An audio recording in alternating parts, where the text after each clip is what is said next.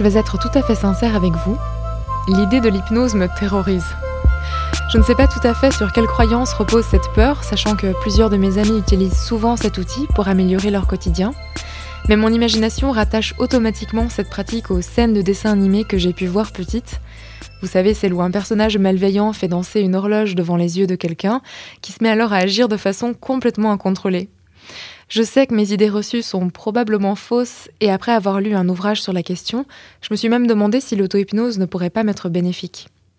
Alors si cette pratique vous intrigue, vous passionne ou comme moi vous effraie un peu, cet épisode est fait pour vous. Bienvenue dans Tout va bien, un podcast féminin pour adoucir le quotidien. Faut pas tuer les instants de bonheur, Valentine. La vie, c'est comme une boîte de chocolat. On ne sait jamais sur quoi on va tomber. Cet épisode est présenté par Hélène Demester. Quand il s'agit de bien-être, de yoga, de méditation ou de sophrologie, on nous parle souvent de cette fameuse boîte à outils. Ce panier d'habitudes bénéfiques dans lequel on peut piocher dès qu'on en ressent le besoin, dès qu'on souhaite retrouver le calme, atténuer l'angoisse ou se connecter à la meilleure version de nous-mêmes.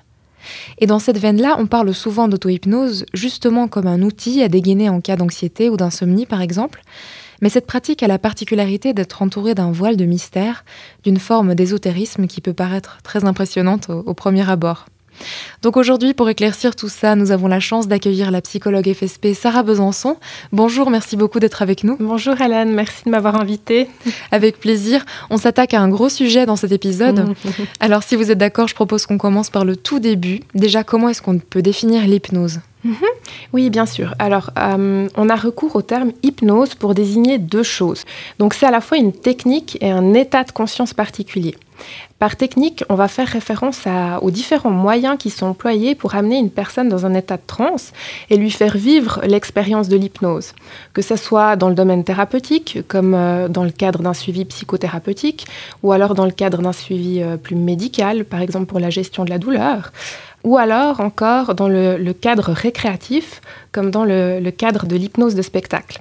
Donc l'hypnose en tant que technique, elle va consister à focaliser l'attention du sujet et à jouer avec ses processus attentionnels pour l'amener dans un état de conscience particulier afin d'atteindre un objectif qui aura été préalablement fixé. Maintenant, pour l'hypnose en tant qu'état de conscience particulier, euh, par là, on entend un état modifié de conscience. Un état modifié de conscience, c'est un état dans lequel on glisse à certains moments du quotidien et qui n'est pas notre état de conscience habituel. Donc, en principe, on passe les trois quarts de nos journées dans ce qu'on appelle un état vigile. Autrement dit, c'est un état de conscience où on est alerte, où notre attention, elle est dirigée vers l'extérieur et puis euh, sur les activités en cours. Par exemple, là, vous et moi, on est concentrés sur notre échange, on est focalisé sur le ici et maintenant de notre interaction, on est présente l'une à l'autre. Quand on passe en état d'hypnose, on va momentanément quitter notre état de conscience ordinaire pour laisser notre attention dériver dans un état qui est proche de la rêverie, à mi-chemin entre la veille et le sommeil. Donc l'hypnose, en fait, c'est pas du sommeil, hein, parce que parfois on a tendance à croire que c'est un- une forme de sommeil. C'est un état d'éveil particulier qui surfe justement sur les berges de la veille et du sommeil. C'est un état spécifique d'intériorisation et ça nous arrive à, à tous, par exemple, quand on regarde euh, le paysage défiler derrière euh, la vitre du train, puis qu'on est comme ça un peu bercé par les mouvements du train, par le bruit du train. Euh, ça peut aussi nous arriver quand on est absorbé dans une lecture et qu'on est complètement plongé dans l'expérience que nous propose le livre. Et puis il y a aussi cette expérience classique qui est en lien avec la conduite.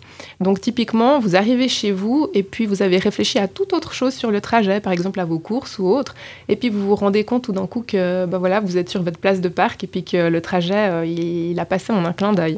Donc ça, c'est ce qu'on appelle des états pré-hypnotiques. C'est des états qui sont parfaitement euh, naturels à expérimenter et qu'on expérimente d'ailleurs plusieurs fois par jour, tout simplement parce que notre cerveau, il est entre guillemets câblé pour ça.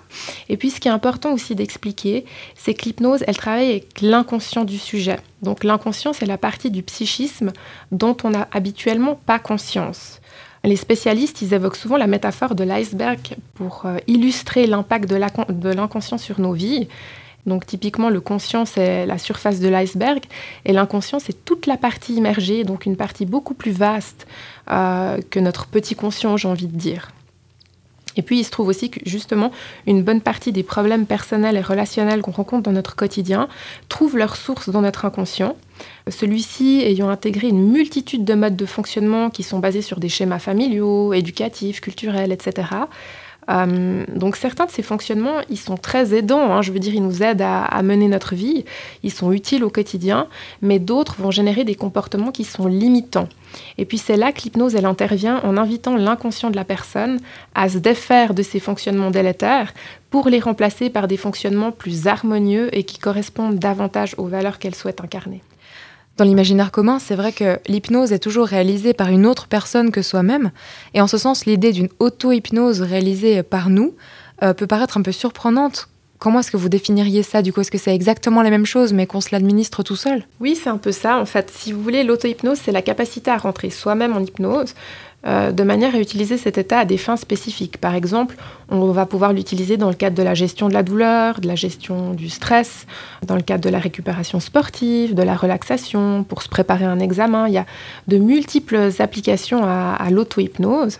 Et puis ce que je trouve amusant en fait dans votre question, c'est que ça montre bien que dans l'inconscient collectif, il y a une méconnaissance sur ce qu'est vraiment l'hypnose, parce qu'en vérité, toute hypnose est en fait de l'auto-hypnose.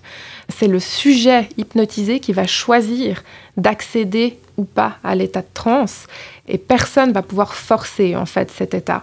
Et ça, je tiens bien euh, à le souligner, personne ne peut contraindre le sujet à aller dans cet état de transe. Et puis donc du coup, la différence entre hypnose et auto-hypnose, c'est que dans le cadre d'une séance accompagnée, la personne, elle va être guidée par un praticien qui va lui, faciliter l'accès à l'état hypnotique. Mais fondamentalement, le praticien, donc qu'on appelle hypnothérapeute, il n'a aucun pouvoir sur ce processus. Il va simplement utiliser les compétences techniques et relationnelles qu'il a, qu'il a acquises pour montrer le chemin vers l'hypnose euh, à son patient ou à son client. Et juste avant de continuer, tout ça, sauf erreur, c'est vraiment prouvé scientifiquement. Il y a des études qui ont démontré euh, les effets possibles de l'hypnose et de l'auto-hypnose. Oui, alors absolument. En fait, maintenant, l'hypnose, elle est quand même bien étayée sur le plan scientifique. On sait par exemple que c'est une aide très précieuse dans le cadre de certaines maladies, comme le cancer. Dans ce genre de, contexte, elle va permettre de mieux supporter les effets secondaires des traitements ou parfois même certains symptômes liés à la maladie, ça va dépendre.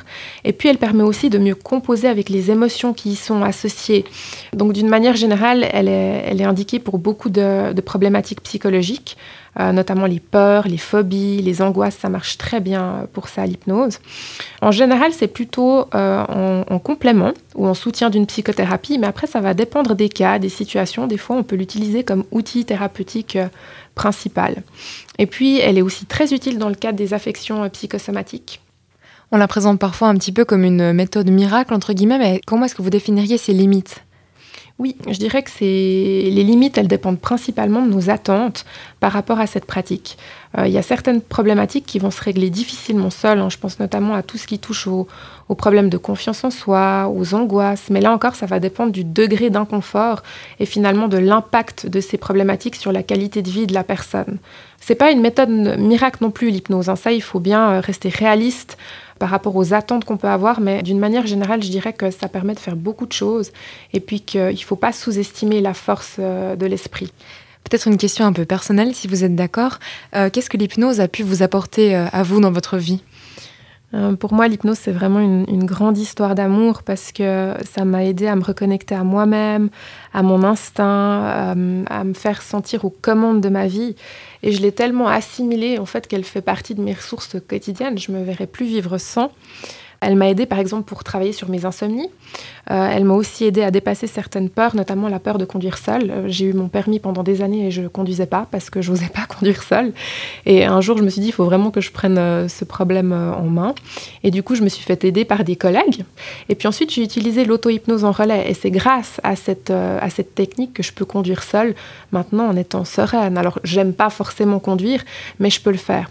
Et ça, je pense que c'est important aussi de dire, c'est qu'en fait, l'hypnose, elle va pas forcément vous rendre complètement insouciant par rapport à l'objet de votre problématique. Si vous avez une phobie ou une crainte, vous n'allez pas forcément être complètement serein après l'hypnose. Par contre, ça va vous donner les ressources de composer avec la peur, de la dépasser et puis de faire en sorte qu'elle ne nuise pas à votre qualité de vie. Parce que souvent, les peurs nuisent à notre qualité de vie. En fait, euh, pour moi, c'est ça. L'hypnose, c'est vraiment une voie vers la, la liberté euh, intérieure. C'est un état d'esprit, en fait. Mm. Donc on peut dire qu'elle change pas une personne, mais elle lui donne des nouveaux moyens, des nouveaux outils. Mhm. Et puis je pense qu'elle révèle surtout. Pour être plus elle-même. elle nous révèle à nous-mêmes. Ouais, exactement. C'est exactement ça. Ouais. Est-ce que vous diriez que cette pratique est à même d'aider des personnes qui sont dotées d'un tempérament très particulier, ou peut-être qu'elle est plus utile dans certains moments spécifiques de la vie?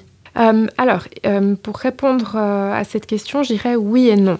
L'auto-hypnose s'adapte à tout le monde. C'est la grande force de l'hypnose, c'est que c'est un outil qui peut s'adapter à toutes sortes de profils, à toutes sortes d'individus. Maintenant, on a coutume de dire que les gens qui sont plus enclins à être un peu dans l'imaginaire vont avoir plus de facilité à naviguer dans ces états hypnotiques que des gens qui vont fonctionner sur un mode plus analytique. C'est en partie vrai, mais c'est pas une règle absolue. Euh, vous avez des gens qui sont très analytiques et puis qui pensent qu'ils vont avoir de la peine à arriver en, transe et puis qui arrivent très bien. Donc euh, il n'y a pas de règle, rien n'est figé. Par contre, ce qui peut se passer, c'est que ce type de personne va avoir besoin d'un petit peu plus d'entraînement pour pouvoir accéder à ce type d'état. Mais ce qui est marrant, c'est que souvent, quand elles vont s'entraîner, après, elles vont partir en transe très profonde. C'est la même chose pour les gens qui sont très contrôlants. Euh, les personnes contrôlantes, elles vont avoir plus de peine à, lâcher prise pour rentrer dans l'état d'hypnose, euh, parce que l'hypnose, c'est du lâcher prise. C'est quelque chose, on doit permettre en fait à cet état d'arriver. Donc si vous êtes trop dans le contrôle, ça va être compliqué de laisser cet état s'installer. Mais une fois qu'on comprend qu'en fait, en lâchant prise, on a accès à nos ressources profondes, là, on va pouvoir y aller. Et puis souvent, c'est aussi des personnes qui y vont très profondément.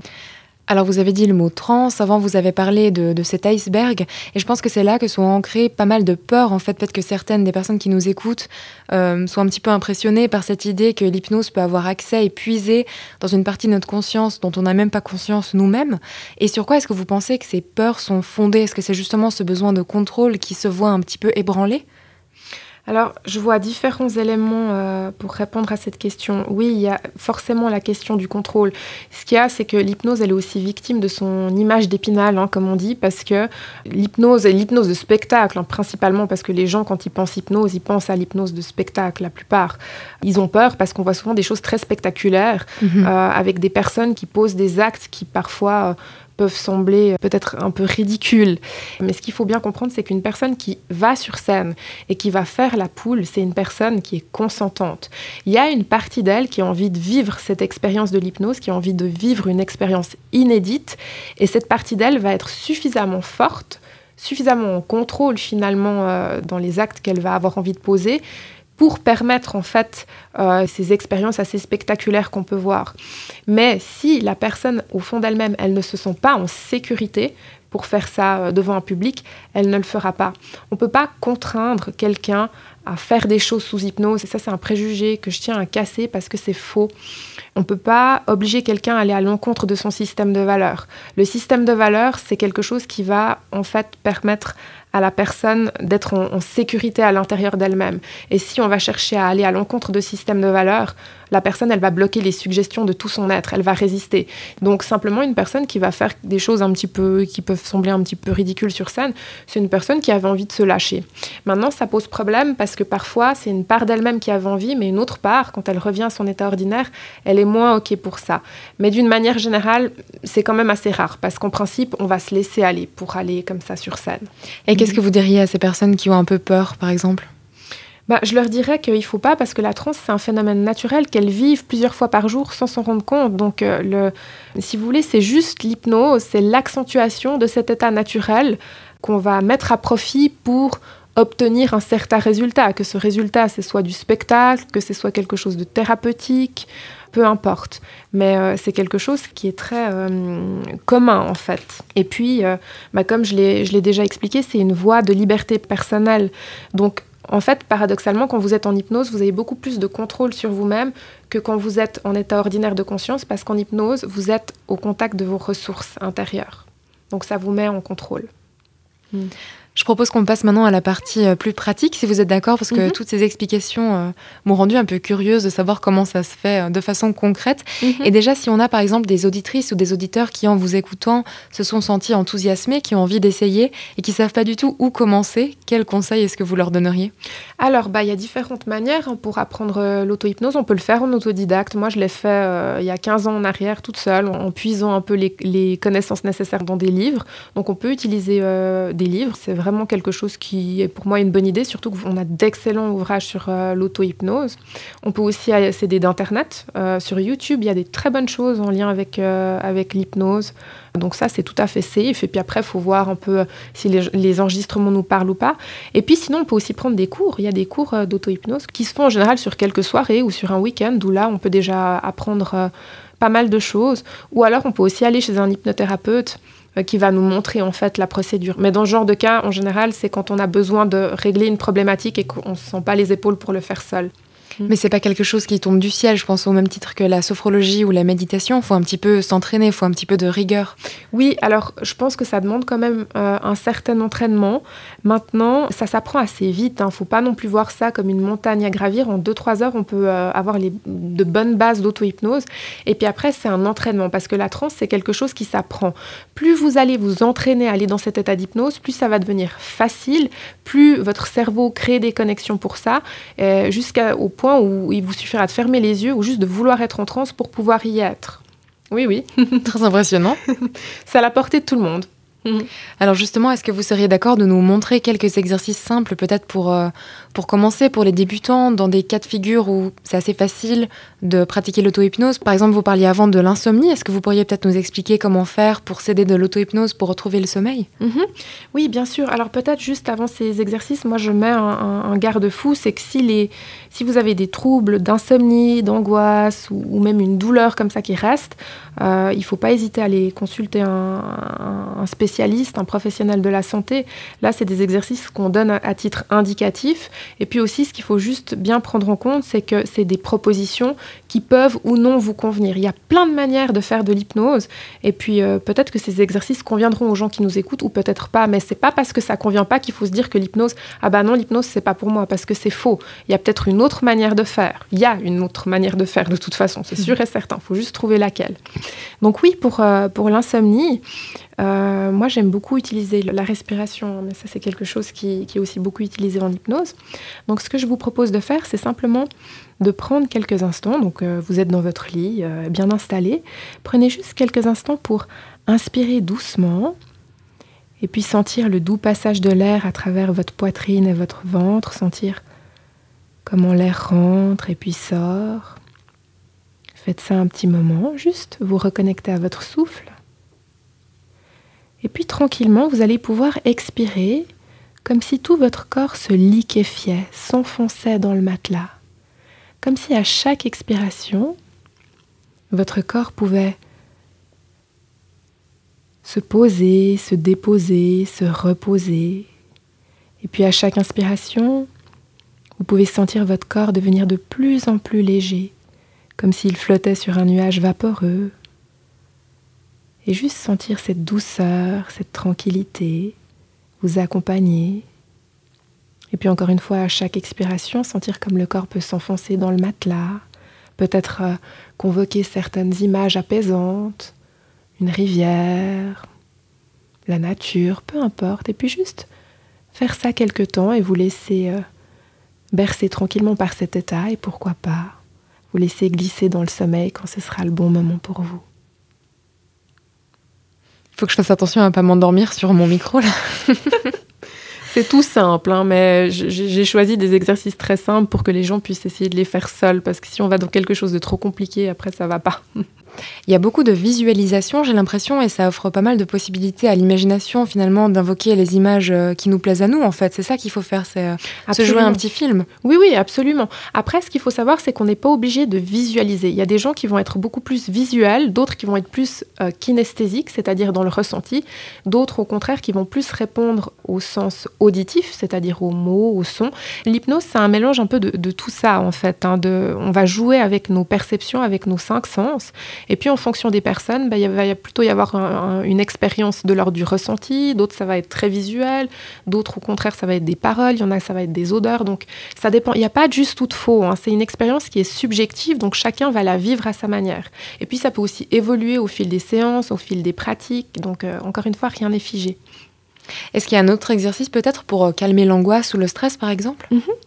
Alors oui, c'est un exercice d'ancrage que j'aime beaucoup. Encore une fois, j'ai choisi celui-là parce que je le trouve simple. Hein. Surtout que les angoisses, c'est en principe c'est quelque chose où si ça nuit à notre qualité de vie, il faut consulter assez rapidement parce qu'après ça peut devenir assez euh, invalidant, j'ai envie de dire. Mais ce que vous pouvez faire si vous avez envie de gérer une angoisse seule et puis que, que vous êtes un petit peu désemparé, c'est de ramener toute votre attention sur vos pieds. Sentir juste toute votre concentration se diriger vers vos pieds Respirez tranquillement en sentant la plante de vos pieds au contact du sol. Et puis à chaque inspiration, vous pouvez intensifier votre présence dans la plante de vos pieds. Et à chaque expiration, sentir comment vos pieds peuvent s'ancrer un peu plus dans le sol, bien enracinés. Et puis faire ça durant quelques instants, peut-être une ou deux minutes, peu importe toujours en ramenant votre attention sur vos pieds. Et puis quand vous vous sentirez prêt, vous allez pouvoir, si vous en avez envie, essayer d'inverser les symptômes. Par exemple, si vous avez une oppression thoracique, vous allez pouvoir laisser venir une sensation d'espace, d'ouverture, simplement avec le pouvoir de votre imaginaire, toujours en gardant une respiration ample et profonde pour vous aider. Si vous sentez que vous avez une boule dans la gorge, vous pouvez respirer tranquillement dans cette région pour détendre toute cette zone.